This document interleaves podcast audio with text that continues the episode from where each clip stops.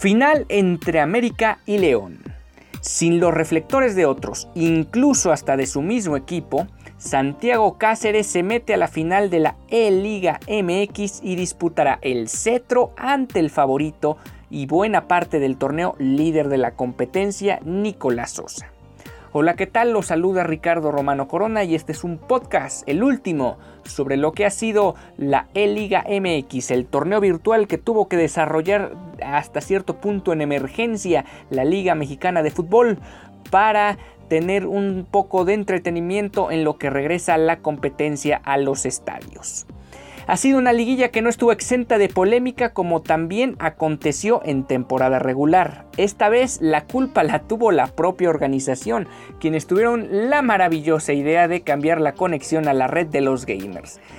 ¿Qué fue lo que ocurrió? Se utilizó un, en cuartos de final, a partir de cuartos de final se utilizó el share play, que básicamente consiste en que el host, o sea el local de la señal, comparta la misma con el rival y tenga de alguna manera la potestad en esa conectividad.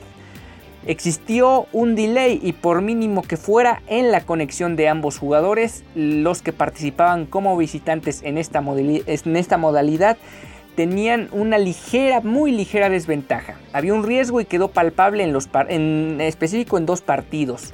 La razón, la liga buscó cómo implementar los tiempos extra y penales en caso de empate. Hay que recordar que ya era eliminación directa. Tan fácil era como volver a jugar otro juego en caso de que existiera dicho empate, como si el duelo durara tanto. Además le daba un ingrediente extra en caso de irse a la prórroga. Podrían haber jugado fácilmente un segundo partido y no hubiera habido tantos problemas.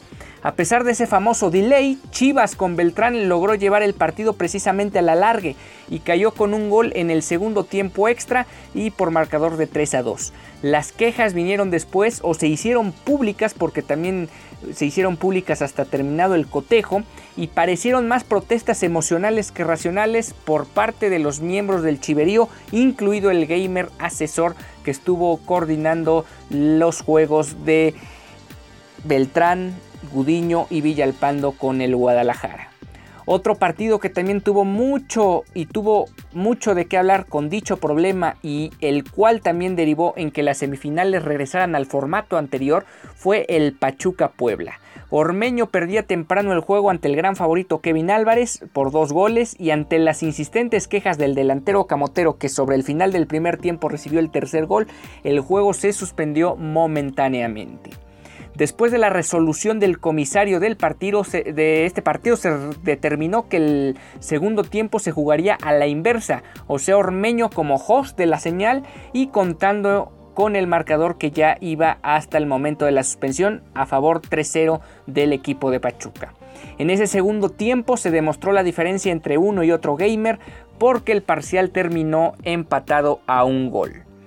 Los otros dos partidos de cuartos de final no tuvieron sorpresas. Eduardo Aguirre de Santos comenzó ganando a Nick Killer, a Nicolás Sosa, pero solo fue cuestión de tiempo para que el propio Sosa, el gran despliegue que tiene a la ofensiva, y diera la vuelta para ganarlo 2 por 1 ya sobre el final del duelo y el partido en el que la previa yo comentaba iba a ser el más disparejo no cerró en los pronósticos. Felipe Pardo tuvo un paseo ante Pineda de Atlético de San Luis, que dicho sea de paso yo no entiendo cómo un jugador de la ronda de eh, eh, jugando la eliminación directa y solo haya disputado un solo partido de temporada regular. Incoherente decisión del equipo potosino porque no sorprendieron a nadie. En semifinales hubo dos muy buenos duelos. Cáceres calladito, como ya mencionaba en el inicio, enfrió las aspiraciones de Kevin Álvarez, minimizando primero las pérdidas de balón en zona baja. Hay que recordar que Álvarez presionaba alto y robaba balones y ahí conseguía muchos goles. Aquí lo logró suspender Cáceres de alguna forma y hasta, hasta cierto punto el juego lo terminó proponiendo el del América más que el, del, más que el joven de los Tuzos, quien terminó entregando el partido en, en, una, en un balón que entregó o que regaló en las propias barbas de su arquero. Algunos piensan que el duelo entre Felipe Pardo y Nicolás Sosa fue la final adelantada. Yo no estaría tan seguro.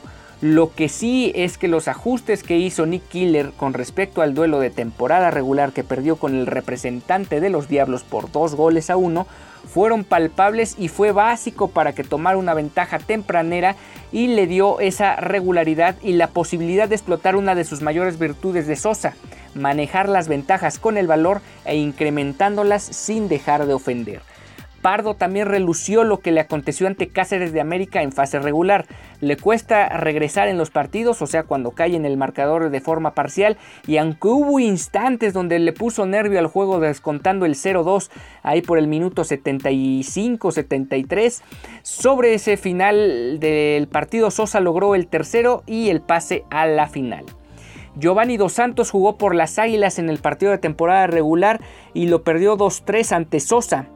Cáceres es sin duda, y también lo mencionamos previamente, el mejor gamer que tiene la América y será un interesante duelo, más que interesante yo diría. Mucho va a influir quién define primero en la portería rival, o sea, quién anota primero. Y si el trámite los lleva a un empate sobre el final, me parece que el killer no va a ser Nico Sosa, sino puede ser Santiago Cáceres, que ya demostró que tiene sangre fría o sangre fría cursa por sus venas. El favorito va a ser Sosa, pero América con muy buenas chances de refrendar ese mote de animal de liguillas, incluso en lo virtual.